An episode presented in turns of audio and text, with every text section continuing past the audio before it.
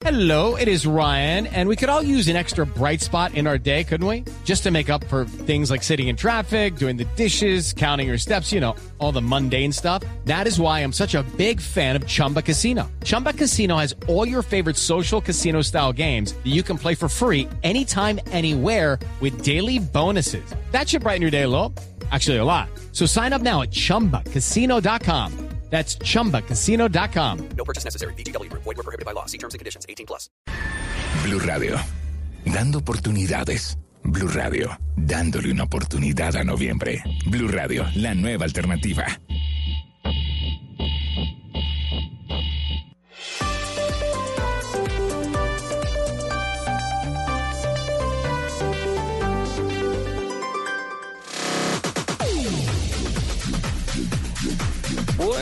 30 segundos, Lupi, para que aceleres y nos despidamos. Ya tan rápido. Nos Sí. vamos, yo me voy a ir en unos geles. La buena noticia es que me acaban de pasar la cédula y me dijeron sí.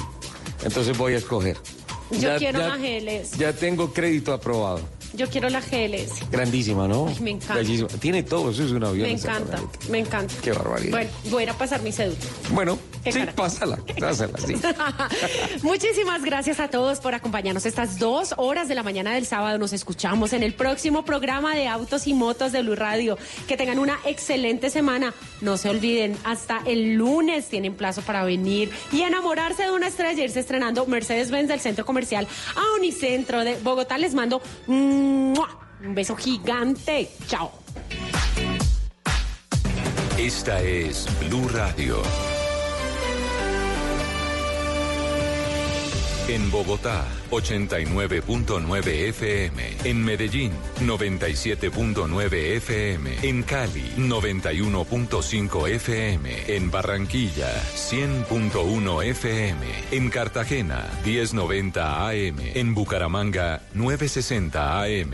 En Tunja, 103.1 FM. En Caldas, 107.1 FM. En Villavicencio, 96.3 FM. En Armenia y el norte del Valle, 94.1 FM. En Neiva, 103.1 FM. Y en Córdoba, 96.0 FM. También en bluradio.com. En Facebook, Blue Radio Colombia. A través de Twitter en arroba Blue Radio Co. Y en la señal de TDT.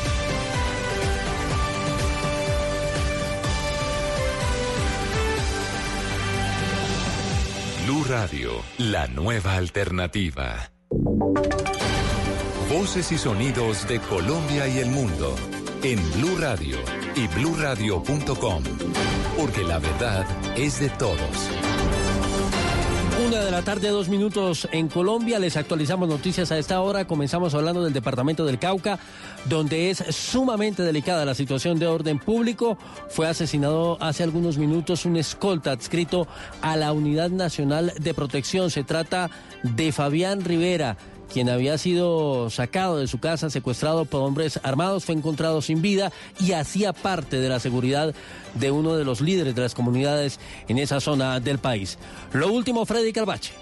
El secretario de Gobierno del Departamento del Cauca, Jaime Asprilla, dijo que Fabián Rivera, el joven de la UNP, había sido secuestrado por hombres armados en su casa en el municipio de Suárez y que su cuerpo fue encontrado en las últimas horas. Bueno, lo que hemos conocido de la fuerza pública es que efectivamente ese secuestro en cabeza de un miembro de la UNP, todo parece indicar, según la versión del director regional, que es la persona asesinada en escolta de la UNP. No se ha hecho de manera oficial, estamos esperando que el CTI genere la identificación, pero ya ha sido reconocido por los compañeros de trabajo. El funcionario indicó que a esta hora unidades del CTI de la Fiscalía llegan hasta el sitio donde se encuentra el cuerpo para lograr su plena identificación.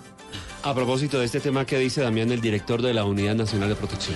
Bueno, Oscar, se conocen declaraciones del doctor Pablo Elías González, director de la UNP, a través de la cuenta que tienen eh, en la red social Twitter. Abro comillas, con indignación y hasta con rabia, rechazo el vil asesinato de nuestro compañero Fabián Eduardo Rivera. Estaba visitando a su novia. A ella, a sus familiares y amigos un abrazo. Los violentos no nos ganarán, es lo que está diciendo en estos momentos el director de la Unidad Nacional de Protección debido a esta grave situación, el homicidio de un escolta allí en el departamento del Cauca. Y además del asesinato del escolta de la Unidad Nacional de Protección, hay enfrentamientos desde esta mañana en zona rural de Corinto entre el ejército y disidencias de las FARC.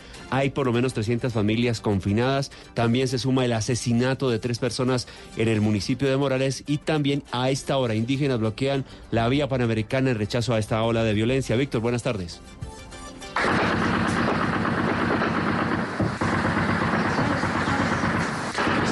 Buenas tardes. Este fue el sonido que despertó este sábado los habitantes de los Andes y Carrizales en Corinto. Las ráfagas de fusil se escucharon desde muy temprano, producto de los fuertes combates que desde las 7 de la mañana protagonizaron hombres del ejército y disidentes de las FARC, situación que agudiza el panorama de orden público en esta zona del departamento del Cauca. De acuerdo con Leonardo Rivera, el secretario de gobierno de Corinto, la situación ya fue superada y por fortuna no hay reporte de personas heridas.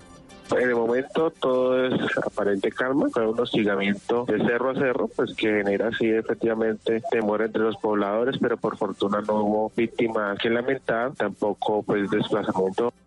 A esta situación se suma el asesinato de una mujer y dos hermanos en el corregimiento de San Isidro, esto en el municipio de Morales. Importante también indicar que a esta hora se presentan bloqueos intermitentes en la vía panamericana en el sector de la Agustina por parte de indígenas, esto en rechazo a los recientes asesinatos en el departamento del Cauca.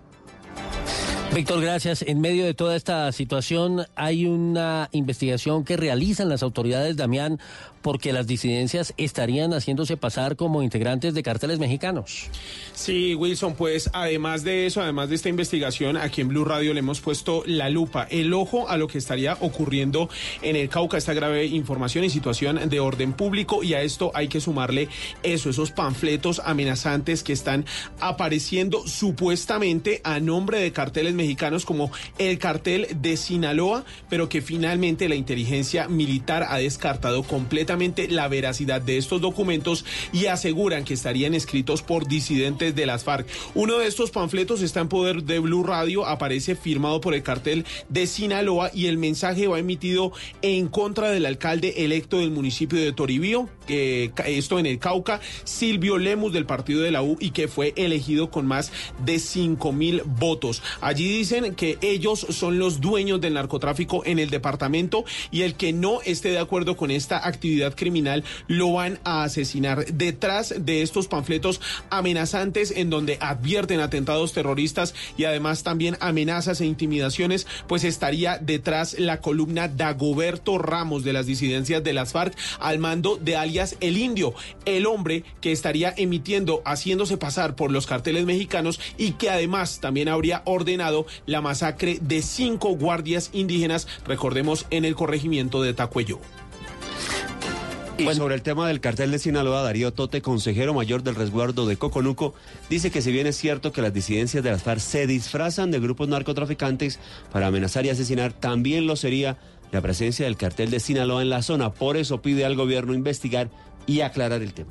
Entonces, lo que dice el comunicado de nuestra organización es que se están disfrazando, los unos se disfrazan de guerrilla, los otros se disfrazan de ejército, los otros se disfrazan también de narcotraficantes, pero efectivamente hay que decir que hay narcotráfico en el departamento del Cauca, que los carteles de Sinaloa están en el Cauca. Una ocho minutos. En medio de este difícil panorama en el Cauca surgió una propuesta desde el seno de las comunidades ancestrales para legalizar los cultivos de marihuana en el territorio. La idea es de Fabiola Piñacue, quien a través de un trino pidió a sus autoridades indígenas en el norte del departamento expedir un acto administrativo para hacerlo posible y así acabar con el narcotráfico. Esto le dijo a Blue Radio hace algunos minutos y ya la, resolución a través de la resolución y, en conjunto con todas las autoridades reunirse y discutir la forma como debe ser eh, todo el comercio. Al eh, respecto, el consejero Darío Tote no descartó la iniciativa y explicó cómo sería el procedimiento para aprobarla. Acá no hay un solo pueblo NASA, acá somos varios pueblos, en el Cauca somos 10 pueblos, de manera que eso hay que socializarlo y luego sí la comunidad como jueces de la República, como jueces naturales, se toma una decisión. Pero yo creo de que tenemos que llegar a hacer resoluciones sociales, humanas, culturales y, territori- y territoriales. La coca no es mala. Y a propósito de la difícil situación en el departamento del Cauca, habla a esta hora desde el departamento del Quindío el presidente Iván Duque. son narcotraficantes y estructuras criminales disidentes que nunca expresaron ningún compromiso genuino con la desmovilización y que han tratado de intimidar a las comunidades indígenas y que han tratado de intimidar a las comunidades a todo nivel y que han pretendido amedrentar la institucionalidad política. ¿Eso por qué ocurre? Por la sencilla razón de que el país por años vio ese crecimiento exponencial de los cultivos ilícitos. Año tras año crecían y crecían. Solamente entre 2015 y 2018, cuando empezó nuestro gobierno, fue un salto de menos de 60 mil hectáreas. Bueno, ahí está el presidente Iván Duque atribuyendo al aumento eh, exponencial de los cultivos ilícitos la situación compleja de orden público que hoy padece el departamento del Cauca. Cambiamos de frente, vamos a Medellín, Oscar. Sí, señor, las autoridades en la capital de Antioquia investigan la muerte de un menor de 13 años que fue hallado sin vida en un hotel del centro de la ciudad, al mismo tiempo que le suspendieron la licencia de operación. ¿Cuáles son los detalles de la investigación? Valentina Herrera, buenas tardes. Hola Oscar, buenas tardes. Las pruebas que hoy tiene la policía son los videos de las cámaras de seguridad y el testimonio de varias personas que indican que este menor ingresó al hotel del centro de Medellín acompañado por un adulto y posteriormente fue hallado sin vida, desnudo y estando solo en una de las habitaciones. El coronel Iván Santamaría, comandante encargado de la Policía Metropolitana, señaló que mientras avanzan las investigaciones de medicina legal, al hotel se le suspendió su licencia de operación comercial. Sí, de inmediato la Policía Nacional y la Secretaría de Gobierno eh, sellan el establecimiento, le terminan la actividad comercial eh, permanente, ya se sella el establecimiento público y eh, se está procediendo para la extinción al derecho del dominio. El coronel también indicó que está analizando el hallazgo de una sustancia en la habitación que podría tratarse de cocaína. 11 minutos, hablemos ahora de movilidad. Avanza la operación Éxodo, pero ya son ocho las personas muertas en accidentes de tránsito. Damián. Bueno, Wilson, en estos momentos ya han salido 105 mil vehículos desde Bogotá hacia diferentes sectores del país. Se han impuesto en total 1.050 comparendos por no portar la licencia eh, de conducción. eh, también, por ejemplo, la tecnomecánica, el SOAT y sobre todo a las motocicletas. Recomendación importante, el transporte ilegal, pues están advirtiendo a las autoridades que, eh, pues para usted no terminar estafado o que sufra algún tipo de novedad, mejor tomar el servicio en las terminales autorizadas. Hablamos con el general Carlos Rodríguez, director de la Policía de Tránsito, y nos contó novedades de lo que está ocurriendo en las vías del país. La vía Villavicencio continúa en total normalidad. Hoy hasta las 5 de la tarde habrá eh, paso para vehículos particulares y vehículos de servicio público. De igual manera tenemos cierre especialmente en la vía La Mansa La Primavera en el departamento de Antioquia y aspiramos a que el día de mañana se tengan las restricciones, exclusivamente entre La Paila e Ibagué, pero especialmente por temas de una prueba ciclística. Wilson, en estos momentos se han realizado 277 pruebas de embriaguez, 18 han resultado positivas, se han registrado 83 accidentes de tránsito e importante recordar que el día de hoy hay restricción para vehículos de carga desde las 9 de la mañana hasta las 3 de la tarde. En noticias de la capital, en medio de una gran polémica y múltiples retrasos, hoy los integrantes de la Comisión Plan del Consejo definirán el proyecto de plan de ordenamiento territorial. Diana Camacho. 90 días tuvieron los concejales de Bogotá para estudiar el proyecto del plan de ordenamiento territorial, luego de que el alcalde Enrique Peñalosa lo radicara. Sin embargo, dilaciones, ausentismos y fallas técnicas, entre otros, no permitió que el tema fuera debatido a cabalidad con el suficiente tiempo, teniendo en cuenta que son 555 artículos con temas sensibles para la ciudad. Ahora los cabildantes solo tienen plazo hasta mañana para votarlo. Nosotros creemos que los números están dados para que hoy se niegue el plan de ordenamiento territorial. No se toca para nada los temas ambientales y se respetan como debe ser todos los fallos del Consejo de Estado del Río, de los cerros y de la Reserva Vanderhamen. Entonces, El POT definirá el futuro del desarrollo urbanístico de la ciudad, ya que se contempla cambiar el uso del suelo en varios sectores e incluso establece la forma en la que se desarrollará Transmilenio y el metro en la ciudad durante los próximos 12 años. Andrés Ortiz Gómez, secretario distrital de Planeación. El POT trae un equilibrio entre zonas que se densifican porque tienen espacio público disponible o transporte público masivo y zonas de crecimiento, de, seno- de sano crecimiento, pero como lo muestra la imagen, crecimiento compensado, donde hay grandes zonas verdes, grandes parques y equilibrados con densidades altas. Ese equilibrio es el que hace que una ciudad tenga densidades sanas, pero mucho espacio público por habitante. Que se va a acabar y... El ambiente en el Consejo de Bogotá está polarizado. Son 15 cabildantes que tienen en sus manos el futuro del POT. En este momento solo hay tres opciones. Si se vota el proyecto de manera negativa, se hunde y habría que esperar a que la alcaldesa electa, Claudia López, presente una nueva propuesta. De votarse positivo, el distrito deberá revisar las modificaciones que se hicieron en la ponencia, incluirlas y expedir por decreto. Y si no se da la votación, el alcalde tendría vía libre para pasar el POT por decreto. Muy pendientes quedamos, eh, Diana. Hablemos ahora de las noticias del mundo. Resumen sobre lo más importante a nivel internacional en esta jornada. Estefanía Montaño. Así es, Wilson. Pues mire, los bomberos del condado de Ventura, California, dijeron que el fuego del, del más reciente incendio se extendió rápidamente de jueves a viernes. Las evacuaciones obligatorias todavía continúan y ya son casi 11.000 personas las que han dejado sus hogares. Hay 174 casas quemadas y 35 con más daños. Por otro lado, en Barcelona, sobre la Gran Vía, continúan acampando los estudiantes del movimiento Generación 14 de Octubre, quienes dentro de sus exigencias piden una mejora en el acceso a la vivienda, la igualdad de género, el trabajo digno y en especial la libertad y la amnistía de los políticos independistas presos. Y en Londres, desde que se confirmó la convocatoria de unos comicios para el Brexit el próximo 12 de diciembre, son 18 parlamentarias las que no optarán a ser reelegidas en las próximas elecciones, resaltando que las intimidaciones que han afrontado a- debido a este caso son la principal causa de su decisión. En los deportes les contamos que el Barcelona cayó en la Liga de España y en Colombia hoy tendremos la final, el primer partido de la Copa Águila. El resumen de la jornada deportiva. Joana Quintero, buenas tardes. Oscar, buenas tardes. 3 por 1 cayó el Barcelona ante el Levante en la jornada número 12 de la Liga de España y acumula tres derrotas a domicilio. El descuento del conjunto azulgrana fue de Lío Messi. En nuestro país hoy vamos a tener los primeros 90 minutos de la final de la Copa Águila entre el Deportivo Cali y el Medellín. En el estadio estará eh, Carlos Queiroz, quien está de visita por el Valle del Cauca. Y un hecho curioso por parte del conjunto local. A través de sus redes sociales, el Deportivo Cali publicó lo que parece ser un certificado para ausentarse de trabajo o reuniones sociales. Cordial saludo, profesor, jefe familiar o amigo. Yo, Lucas Pusineri, director técnico del Deportivo Cali Excusoa, y da el espacio para la persona con el número de cédula para este sábado que está convocado para ser parte con una cita con la historia verde y blanca. Disputamos la final de la Copa Águila ante Independiente Medellín y más que nunca necesitamos el apoyo de todos. Agradecemos su comprensión y colaboración y firma supuestamente el técnico Lucas Pusineri. Blue Radio transmitirá este partido desde las 5 y 30 de la tarde en el estadio de Palma Seca. El partido comenzará sobre las 6 de la tarde.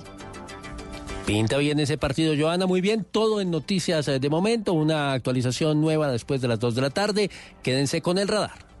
Todos tenemos un reto, algo que nos impulsa, eso que nos hace levantar de la cama todos los días, un sueño que nos lleva al límite y nada más importa. No importa el dolor, ni la frustración, no importa el tiempo. Un reto que es a la vez nuestro combustible y nuestra obsesión.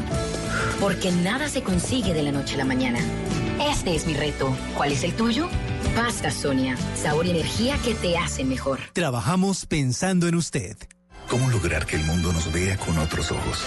Entendiendo que una nación puede mirar hacia adelante, valorando la verdad por más dura que sea, escuchando lo que la gente tiene que decir y denunciando para darle voz a los que no la tienen. Hoy somos un país que trabaja en equipo, viendo de frente al futuro. Tú nos ves, Caracol TV. Análisis, realidad, información en El Radar. Los hechos más importantes de la semana analizados a fondo. El eco de los acontecimientos. Un recorrido por lo que dice la gente con Ricardo Ospina. Aquí comienza El Radar en Blue Radio, la nueva alternativa. Gracias por acompañarnos en el radar en Blue Radio y en bluradio.com. Hoy comenzando el puente, sábado 2 de noviembre y estamos acompañándolos en Blue Radio y en bluradio.com. Comenzamos hablando de la violencia en el Cauca, que esta semana ha dejado 10 personas asesinadas en menos de 72 horas. Una de ellas, una líder de un resguardo indígena. Por eso hoy comenzamos hablando de eso que está ocurriendo en el suroccidente del país. Fabrit Cruz nos habla sobre la tragedia que vive el Cauca. los eh, asesinatos cometidos en Tacuelló y también de lo que ha ocurrido en otras zonas, en Corinto y en otros municipios. Pero la historia realmente de la gobernadora indígena del resguardo de Tacuelló, Fabrit, es lo que más nos ha conmovido en esta semana que termina. Si nos quedamos callados nos matan. Y si hablamos también. Entonces hablamos. Ricardo, así hablaba la gobernadora del resguardo de Tacuello, Cristina Bautista. Esta mujer que desde el pasado 21 de junio de 2019, que fue nombrada como gobernadora, ha insistido en la unidad de su pueblo para resistir a la guerra. Tenemos un lema y es tocan a uno, tocan a todos. El martes a las 4 de la tarde ella y cuatro guardias indígenas más fueron acribillados a disparos y atacados con granadas por asesinos de las disidencias de las FARC en la vereda de La Luz del municipio de Tacuello en el norte del departamento del Cauca. Fue un ataque de 15 minutos como retaliación por hacer control territorial y capturar cabecillas del sexto frente. Lo que sentimos fue que nos dispararon de todas partes, de todas partes y nosotros nos quedamos en medio del fuego cruzado. Esa tragedia obligó al presidente a trasladarse al Cauca y anunciar respaldo a las comunidades, señalando que en menos de 40 días serían trasladadas tropas de reacción rápida para cumplir objetivos objetivos específicos encaminados a acabar con los GAOs Jaime Martínez y Dagoberto Ramos. Control territorial, cerrar las rutas del narcotráfico empleadas por estas organizaciones y desmantelar esas organizaciones. Pero 48 horas más tarde, en la vereda Santa Elena de Corinto, fueron torturados y asesinados cuatro ingenieros y geólogos que hacían estudios de suelo con drones muy cerca de cultivos de marihuana. Como si fuera poco, una persona más fue asesinada y arrojada a una alcantarilla en la vereda de Guasanó, del municipio de Caloto. Diez muertos en menos de 72 horas en el norte del Cauca. Se requiere no solamente la presencia de la fuerza pública, también se requiere la presencia del Estado. Una región donde se combinan todos los males alrededor del narcotráfico y que después de la salida de las FARC solo ha traído caos y zozobra. No hay garantías para la vida, para este tema que estamos viviendo nuestros pueblos indígenas. Y lo plasman ahora los artistas comuneros en canciones como esta. Nos están matando, nos quieren vencer. Este es un informe especial para el radar. Desde el norte del Cauca, Fabrit Cruz, Blue Radio. Mi pueblo no se no. Terrible, Fabrit, gracias por lo que está ocurriendo en el Cauca. Edison Bolaños es periodista del periódico El Espectador de Colombia 2020, pero además es caucano, así que conoce muy de cerca la situación. Hola Edison, buenas tardes. Buenas tardes, Ricardo. Gracias por la invitación a usted. Haciendo un recuento, Edison, ningún gobierno ha tenido un desempeño sencillo, no lo ha tenido fácil con el Cauca. No lo tuvo Juan Manuel Santos, allí tuvo unos paros indígenas muy duros. No lo tuvo Álvaro Uribe, no lo tuvo Andrés Pastrana. Digamos, el Cauca ha sido un escenario muy complejo para todos los gobiernos, pero pareciera que, que ahora, que en estas últimas semanas y meses, la situación se está saliendo aún más del cauce. ¿Qué está pasando hoy en el Cauca que pareciera que, que estamos en un momento más difícil que otros? Bueno, eh, el departamento del Cauca, después de que la guerrilla de las FARC eh, deja las armas, hablando de, de agosto del año 2017, eh, empieza a tener un, unos cambios en la dinámica del conflicto. Esto se, se veía venir para, para zonas como, como el norte del Cauca, justamente. Recordemos que durante la época de la presencia de la guerrilla de las FARC, ahí operó fuertemente el sexto frente, la columna Jacobo Arenas y la columna Gabriel Galvis. Eh, estas, estas columnas que se juntan por la cordillera occidental, que se juntaron por la cordillera occidental y la central, eh, generaron un conflicto que como lo recordamos todos, lo que ocasionaba era atentados en la vía panamericana, atentados a los puentes, a la, a la misma carretera, a la infraestructura vial. Y así la guerrilla de las FARC fue desarrollando su conflicto al lado de alguna manera de algunas comunidades indígenas que habitan esos territorios, eh, comunidades afrodescendientes también hay en el norte del Cauca y eh, algunas comunidades campesinas. Pero una vez sale las FARC de este territorio, lo que ocurre es que los que no se acogen al proceso, los llamados disidentes de las FARC, pues empiezan a ver en los narcotraficantes, en quienes financiaban de alguna manera ese conflicto armado, en quienes ponían la plata para poder comprar armas, para poder comprar munición, pues eh, se convierten como, como, como lo llamaba eh, Alfredo Molano en el pasado, en, como en los pájaros a sueldo de estos narcotraficantes. Entonces, la disidencia de las FARC, hoy podemos decir, es fuerte en el norte del Cauca, pero si no fuera por, el narco, por los narcotraficantes asentados en las cabeceras urbanas de Santander de Quilichao, de Jamundí Valle, que queda muy pegado al norte del departamento del Cauca, pues estas disidencias no tendrían tanta fortaleza, porque lo que justamente ha entrado o sigue entrando por el Pacífico Caucano, que es esa región del Naya, que se conecta en ese norte del Cauca, a través del municipio de Suárez y Buenos Aires, son armas nuevas las que están llegando, armas nuevas. Y como lo vimos esta semana, dos eh, camionetas de alta gama, desde donde estos eh, eh, guerrilleros dispararon a la Guardia Indígena, pues es muy sorprendente, porque este tipo de camionetas de alta gama, hablando mm, de una camioneta que vale 200, 300 millones de pesos, rondando estas montañas, pues es sorprendente porque en la época del conflicto eh, entre las FARC y el Estado, pues sí existía este tipo de, de, medios de transporte, pero era más, un poco más clandestino, más rudimentario. Pero hoy lo que vemos es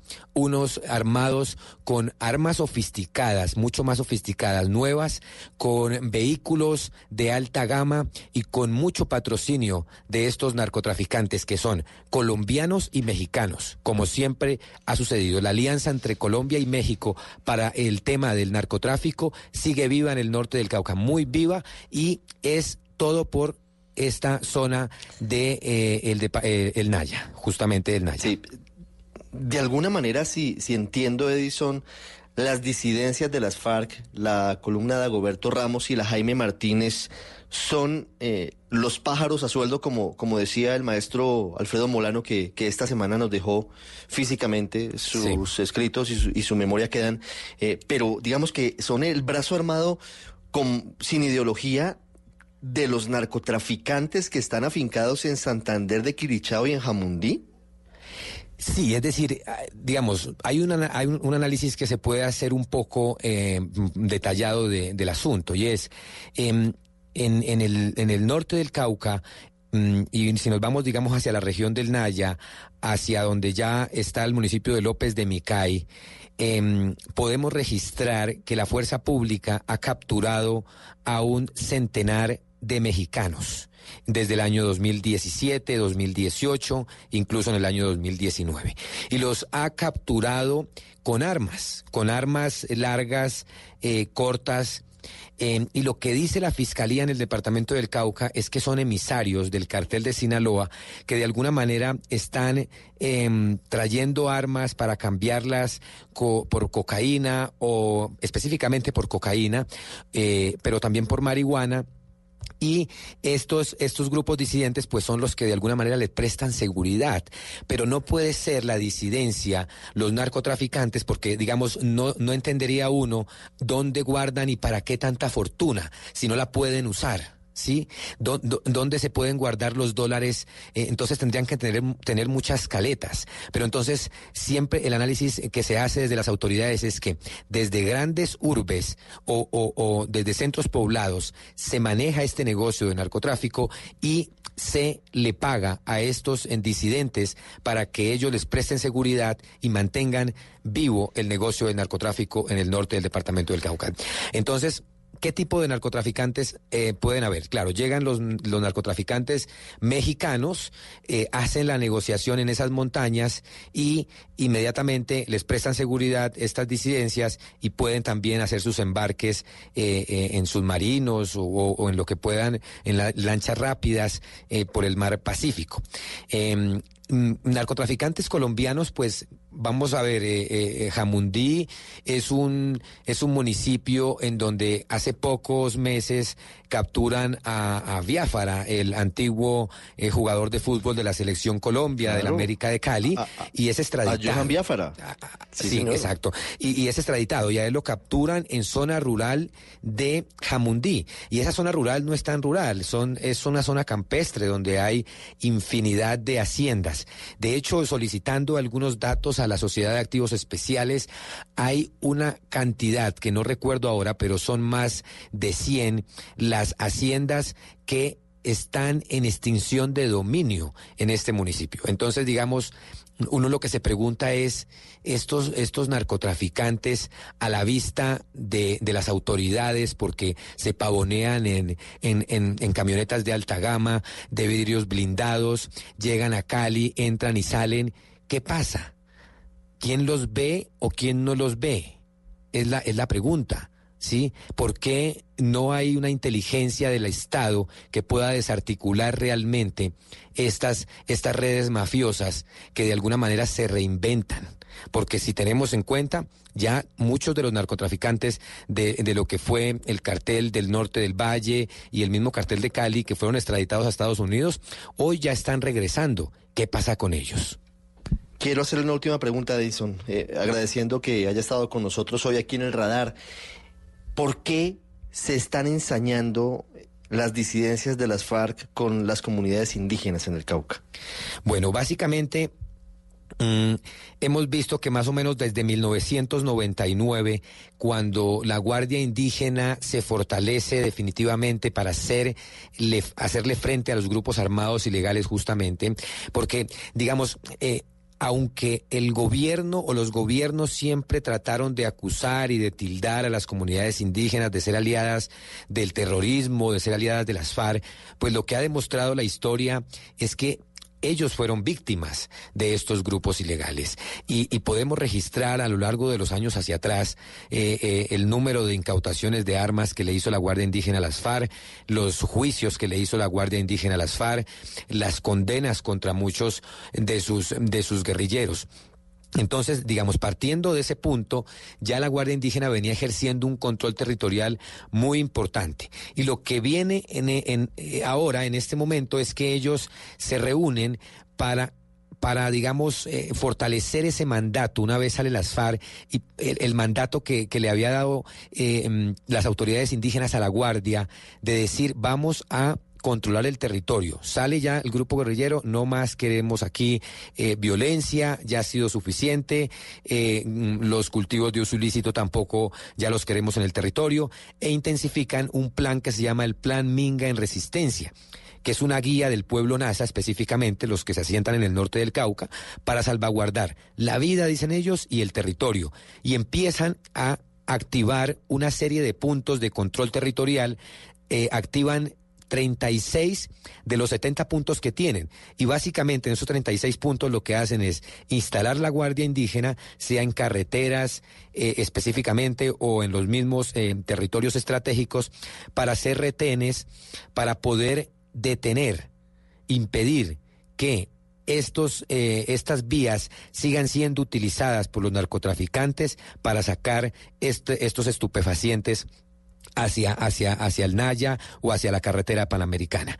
Entonces, en esa puja, por ejemplo, entre 2018 y 2019, la, la Guardia Indígena incautó 21 toneladas de marihuana en el norte del departamento del Cauca. Y esto, de alguna manera, ha generado las represalias de parte de estos eh, grupos armados, disidentes, que, como decimos, sigue, eh, son ahora los pájaros a sueldo de los narcotraficantes, pues eh, vemos hechos como lo que ocurrió esta semana, que terminan masacrados cuatro guardias indígenas y una gobernadora, que, que es muy lamentable porque, digamos, es una autoridad tradicional eh, la, a la que asesinan de alguna manera en este departamento. Entonces, todo esto lo que genera de alguna manera es las represalias de este grupo armado hacia una guardia indígena que está siendo mucho más eficaz que la misma autoridad de la justicia ordinaria o que las mismas fuerzas estatales. Entonces, ahí es donde han venido las represalias. Y un dato adicional para terminar, y es el tema de la justicia. A pesar de que Corinto está a 40 minutos de la carretera panamericana, a 40 minutos de Santander de Quilichao, a una hora de Cali, pues en Corinto solamente existe un, un fiscal, un fiscal. Y ese fiscal tiene que encargarse de 40 procesos de narcotráfico. ¿Y qué, dice, es, qué dicen esos fiscales? Pues mire, yo no me voy a hacer matar, yo no voy a ordenar el decomiso ni la incautación de la marihuana, así sepa dónde están los centros de acopio aquí en el municipio. Muy compleja la situación, Edison Bolaños, caucano, colega, periodista del espectador. Gracias, Edison, por, por darnos este panorama y entender un poco lo que está ocurriendo en, en, su departamento. Hoy que estamos de luto con 10 muertos en menos de 72 horas. Un abrazo y gracias de nuevo. Gracias, Ricardo, a ustedes. Buena, buenas tardes. Y ahora hablamos con un dirigente político del Cauca. Fue gobernador del departamento y hoy es senador de Colombia. Senador Temístocles Ortega, buenas tardes. Buenas tardes, muy complacido saludarlos. Senador, ¿cómo puede recuperar el control del Estado en el Cauca cuando desde hace tanto tiempo viene dejándolo prácticamente a su suerte? ¿Cuál es la vía para recuperar el control en el Cauca? La presidencia del Estado es la única vía a través de, de sus diferentes instituciones. Eh, no es un tema tampoco que sea imposible, se ha hecho en otras eh, localidades del país y el Estado debe, ya sin demora, con decisión, enfrentar esta situación, porque eh, lo, no hacerlo sería reconocer la impotencia, eh, dejar estos territorios a merced de los violentos y, por supuesto, eso no es aceptable. Senador, la ONU dijo en las últimas horas que la solución para el Cauca no es la llegada de 2.500 soldados, como lo anunció el presidente Iván Duque en las últimas horas. ¿Usted está de acuerdo o en desacuerdo con lo que dice Naciones Unidas? No es únicamente eso. Se requiere la presidencia del Estado de manera integral.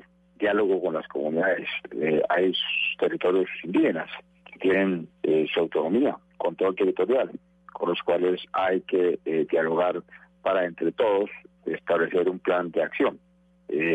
hay que hacer inversión social para que el Estado sea reconocido, aceptado y respaldado pero por supuesto que también se requiere fuerza pública. Hay que hacerlo integralmente, pero hacerlo. Senador, quiero hacerle una última pregunta. Ustedes que hacen trabajo político en el Cauca, ¿han eh, podido demostrar lo que dicen algunos habitantes del, del departamento en el sentido de que el cartel de Sinaloa y otros carteles mexicanos están en la zona y que la sevicia con la que están actuando contra la Guardia Indígena podría tener relación con eso? Ese es un comentario que pues, además se ha traducido a nivel de noticias, de, medios. Yo no puedo precisar que evidentemente esté acá el cartel como tal, pero sí es muy indicativo que la Oficina de Migración sí ha mm, precisado que por el aeropuerto de Cali han eh, llegado al país eh, mexicanos que por supuesto deben estar vinculados a el tráfico de estupefacientes. Eh, hay pues unos, unos indicios, unas informaciones en ese sentido bastante preocupantes que hacen que la situación sea por supuesto mucho más compleja, mucho más violenta. Senador Temístocles Ortega, gracias por estar con nosotros hoy sábado en el radar. A ustedes muy buenas tardes, muchas gracias. Hacemos una pausa y ya regresamos al radar en Blue Radio y en BlueRadio.com. Ya regresamos a El Radar en Blue Radio.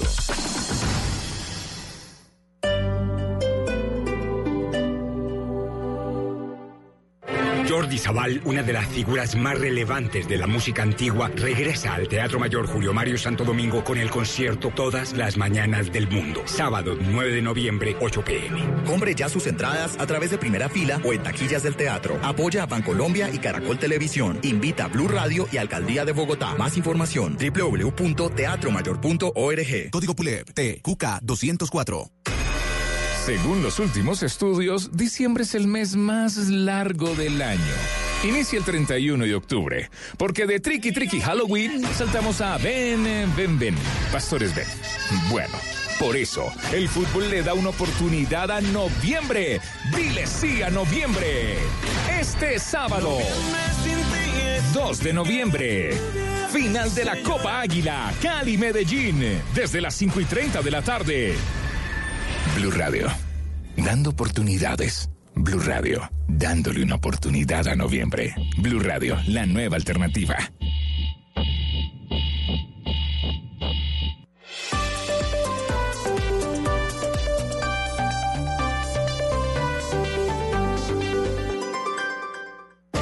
Tenemos un reto, algo que nos impulsa, eso que nos hace levantar de la cama todos los días, un sueño que nos lleva al límite y nada más importa. No importa el dolor ni la frustración. No importa el tiempo. Un reto que es a la vez nuestro combustible y nuestra obsesión. Porque nada se consigue de la noche a la mañana. Este es mi reto. ¿Cuál es el tuyo? Pasta Sonia. Sabor y energía que te hacen mejor. Trabajamos pensando en usted. Volvemos con El Radar en Blue Radio.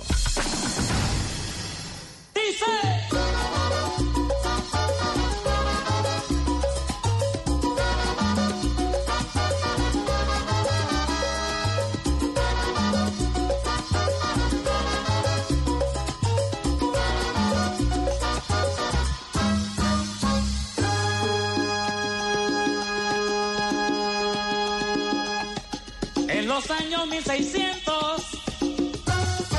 Esta canción que es maravillosa y que suena muy bien hoy sábado en pleno puente festivo, el primero del mes de noviembre, pues eh, no necesita mayor presentación porque es casi que un himno de nuestra música, de nuestro Caribe, la rebelión de El Yo de Arroyo, de Álvaro José Arroyo.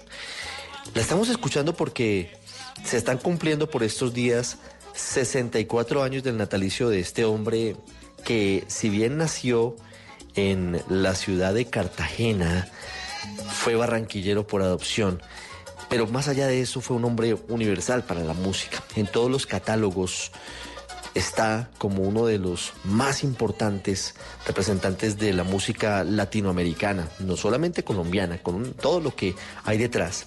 Al final de sus días no la pasó bien el maestro Álvaro José Arroyo, pero hoy, como siempre, es maravilloso recordarlo porque esa música y ese particular tono de voz nos va a acompañar por siempre. La rebelión hoy aquí en el radar. Un matrimonio africano. Esclavos de un español. En Blue Radio seguimos minuto a minuto los escrutinios de las elecciones en Cartagena. Aquí en el radar estamos con la gente de Cartagena y hemos decidido llevar esta bandera adelante para evitar que haya de nuevo esa mancha de corrupción en las elecciones del pasado domingo, que son un golpe a los corruptos, que son un golpe a las maquinarias y a los políticos de siempre. A los malandrines. William Dow, ese a los hombre que malandrines. ustedes escuchan, es el nuevo alcalde de Cartagena, que llegó justamente con esa bandera, con la bandera de, de acabar con la corrupción en la política y con lo que él llama malandrines. Alcalde Dow, gracias por atendernos en Blue Radio. Eh, muchísimas gracias por la invitación. Muy amable. Eh, eh, feliz aquí de, de poder asumir el reto de acabar la corrupción en Cartagena y que es, es la voluntad de todo el pueblo, luchar para sacar a los malandrines del poder. Alguien veía esto como la pelea entre David y Goliat y veía muy difícil que fueran derrotadas las maquinarias.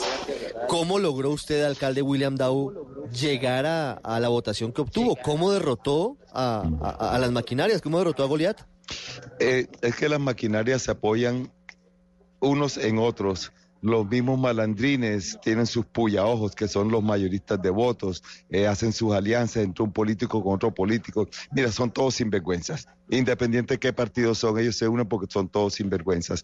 Yo eh, adopté una estrategia diferente que es manifestarle, poner, eh, eh, ponerme de presente para lo que es el elector primario, lo que yo llamo el ciudadano de a pie, aquellos que toda la vida han sido víctimas de la corrupción, aquellas personas que nunca han tenido a alguien que ponga la cara y el pecho por defenderlos.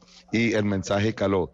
y muy especialmente se lo atribuyo a aquellos, a todos lo que, los estudiantes, la juventud, los jóvenes profesionales que creyeron en mí, que vieron una luz de esperanza. Y a medida que iba avanzando la campaña, eran más y más las personas que veían una luz de esperanza para Cartagena, una luz al final del túnel que no se había, había visto en varias generaciones, en décadas, no existía esa luz de esperanza y el día de las elecciones se manifestó. Yo, yo estaba absoluta y totalmente convencido que yo iba a ganar. Lo importante no era estar de primero en las encuestas hace un mes, sino que la gente vaya conociendo, vaya transmitiéndose ese, ese, ese mensaje de esperanza de que vamos a cambiar las cosas, de que vamos a sacar los malandrines del poder. Y la gente respondió masivamente y gané de manera contundente. ¿Cuánto tiempo estuvo usted exiliado? ¿Estuvo fuera del país?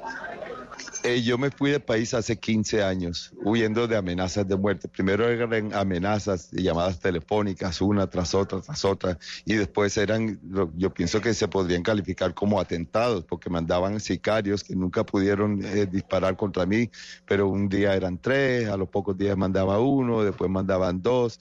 Los últimos dos meses en Colombia yo andaba con chaleco antibala y, y con escolta policial permanente, eso no era vida. Yo me hubiera quedado a pelear, pero tenía unos medios recién nacidos de apenas tres meses de edad y hubiera sido sumamente irresponsable de mi, parte dejar unos huérfanos bebés. Entonces me fui huyendo como un perro con el rabo entre las patas, pero yo me juré que algún día yo iba a volver a acabar esa pelea. Y aquí estoy, aquí vine. Llegué hace, hace menos de cinco meses y en menos de cuatro meses y medio monté una campaña y pasé de ser un total desconocido, que en las encuestas tenía cero o menos de cero, no aparecía ni como un asterisco y en cuatro meses y medio logré la alcaldía gracias a que la gente creyó en mí y depositó su confianza en mí. ¿Cuánto dinero invirtió en su campaña? Bueno, eso me lo preguntan cada rato. La verdad no tengo una cifra exacta. La última vez eh, que tenía una cifra exacta creo que iba un poquito por encima de 80 millones de pesos. En, en las últimas dos semanas eh, gasté, gasté bastante más y todo, eh, principalmente en redes sociales, que es donde me hice campaña. Yo pienso que el total de mi campaña habrá salido en aproximadamente unos 120 millones de pesos. No, que, que eso realmente es una cifra muy pequeña. Con eso ni siquiera se hace campaña para el consejo de, cualquier municipio de Bolívar. Realmente su campaña salió muy barata. Sí, en efecto. Eh, yo no sé cuánto se ganó, se gastó el candidato de los malandrines. Eh, eran más de 10 mil millones de pesos. Y hay gente aquí en Cartagena conocedor del tema, dicen que en realidad fue mucho más. Imagínese, más de 10 mil millones de pesos. Alcalde, pero eh, lo he llamado y lo he buscado porque quiero que me cuente qué está pasando hoy. Estamos muy preocupados porque tenemos información de que la campaña de William García quiere en el escrutinio voltear los resultados. ¿Eso es cierto? Eh, era cierto y la verdad que pretendían darme un chocorazo, eh, pero gracias a Dios ya la situación está, se ha mejorado.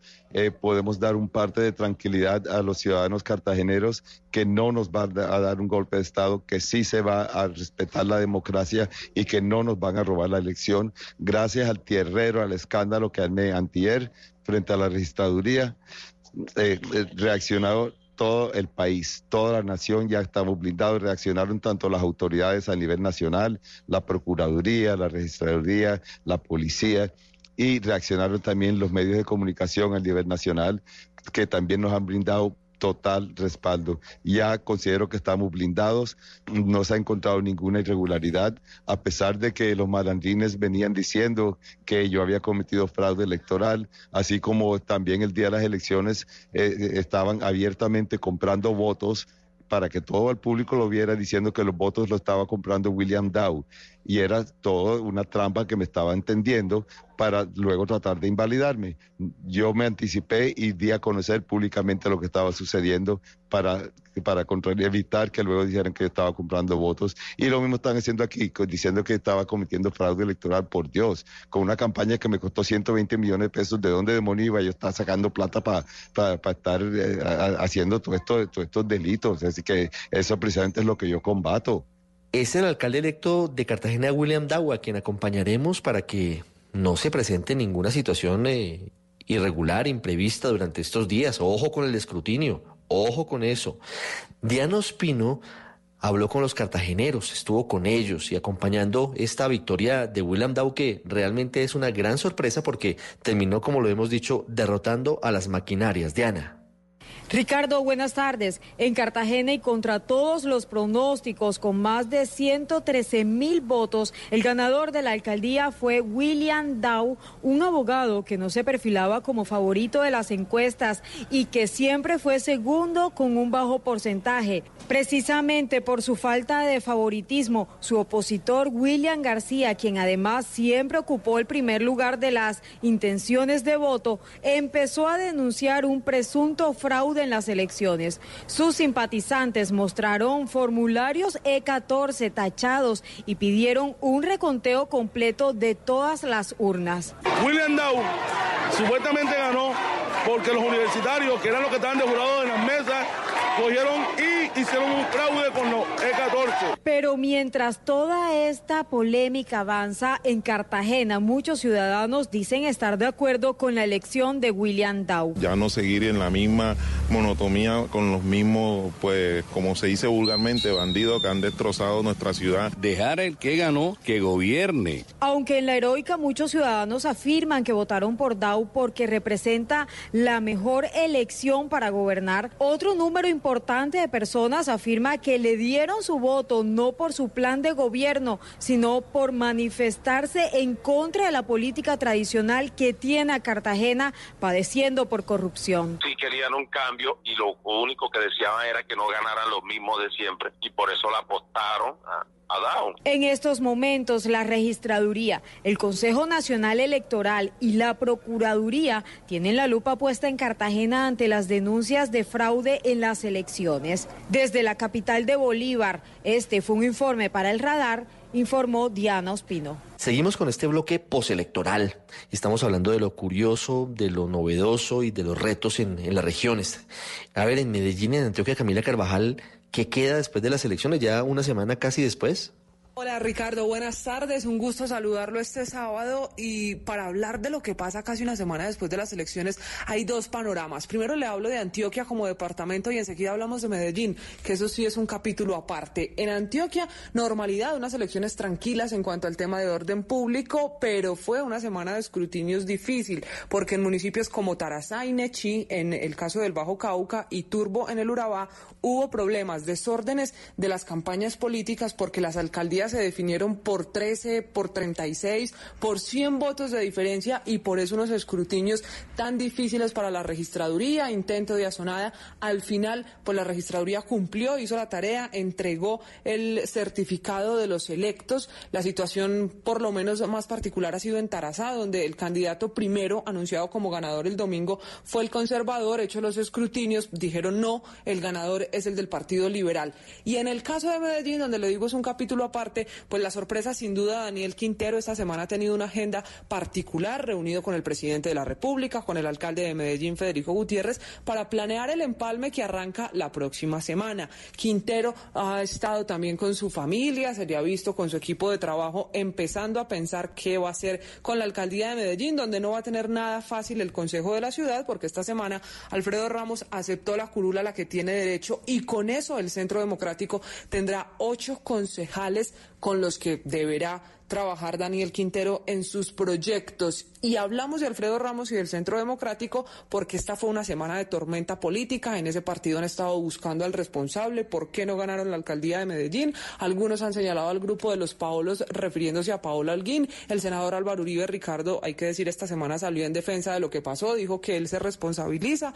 Y finalmente, pues en el caso de la gobernación, esta semana que viene será clave para saber si Andrés Guerra del Centro Democrático asume o no la en la Asamblea porque hasta ahora no ha tomado ninguna decisión. Estamos atentos de eso esta semana, Ricardo. En Santander y en Bucaramanga las elecciones fueron eh, de alguna manera sorpresivas frente a las encuestas, aunque mucha gente en las calles de Bucaramanga, en donde nos escuchan a los 960 AM, decía pues que, que, así iba a ser. Javier, usted nos cuenta cuál es el pulso hoy y qué es lo curioso en esta jornada. Hola Ricardo, buenas tardes. Pues sí, el tema electoral del Departamento de Santander sigue generando bastante controversia, más aún porque el clan Aguilar, que es de la familia Aguilar, una familia tradicional políticamente aquí en el departamento, liderada por el exgobernador Hugo Aguilar Naranjo, condenado por la parapolítica, pues nuevamente se quedó con la gobernación de Santander a través de su hijo Mauricio Aguilar. Son 380 mil votos, eh, más o menos fueron 60 mil votos por encima de Leonidas Gómez, quien hasta el momento no ha decidido si acepta o no eh, la curul que le da la, el estatuto de la oposición eh, para estar en la Asamblea del Departamento de Santander. El que sí ganó aquí en el Departamento de Santander de una forma contundente fue todo el equipo del exalcalde de Bucaramanga, Rodolfo Hernández, pues puso alcalde de Bucaramanga, también varios concejales en los municipios de Florida Blanca y también y Piedecuesta. También eh, colocó eh, dos eh, asambleístas en el departamento de Santander. Juan Carlos Cárdenas fue la persona que llegó a la alcaldía de Bucaramanga con el apoyo de Rodolfo Hernández, que incluso el día de ayer ah, manifestó que Juan Carlos Cárdenas solo no hubiera alcanzado ni hasta los 5 mil votos. Es decir, que toda esa votación, 141 mil votos que sacó Juan Carlos, la mayoría es por él, por Rodolfo Hernández. También se renovó totalmente el Consejo de Bucaramanga en un 85%. Eh, las caras son nuevas, son 19 eh, concejales, de los cuales eh, solamente repiten tres en comparación con el Consejo de los últimos cuatro años. En las alcaldías del área metropolitana de Bucaramanga, pues se generó un continuismo y en Barranca Bermeja, pues ganó el Partido Maíz con Alfonso El Hash, nuevamente lo que tiene que ver con el poder en el puerto petrolero. Ese es el panorama después de las elecciones aquí en Santander. Ricardo, feliz tarde.